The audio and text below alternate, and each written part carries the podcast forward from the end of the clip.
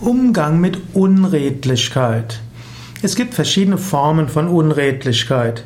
Wenn eine Unredlichkeit ja, letztlich mit Veruntreuung zu tun hat, dann ist das eine Sache für die Polizei, die Staatsanwaltschaft oder auch die internen ja, Untersuchungsbehörden oder Untersuchungsorgane eines größeren Unternehmens.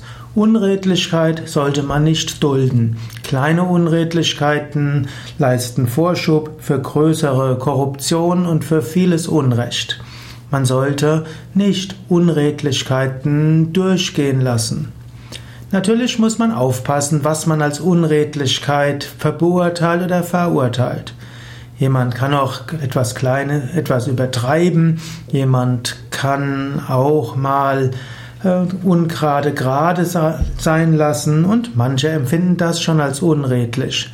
Man muss das durchaus überlegen, beurteilen, auch wenn Menschen mal ansprechen, dass einen das und das stört.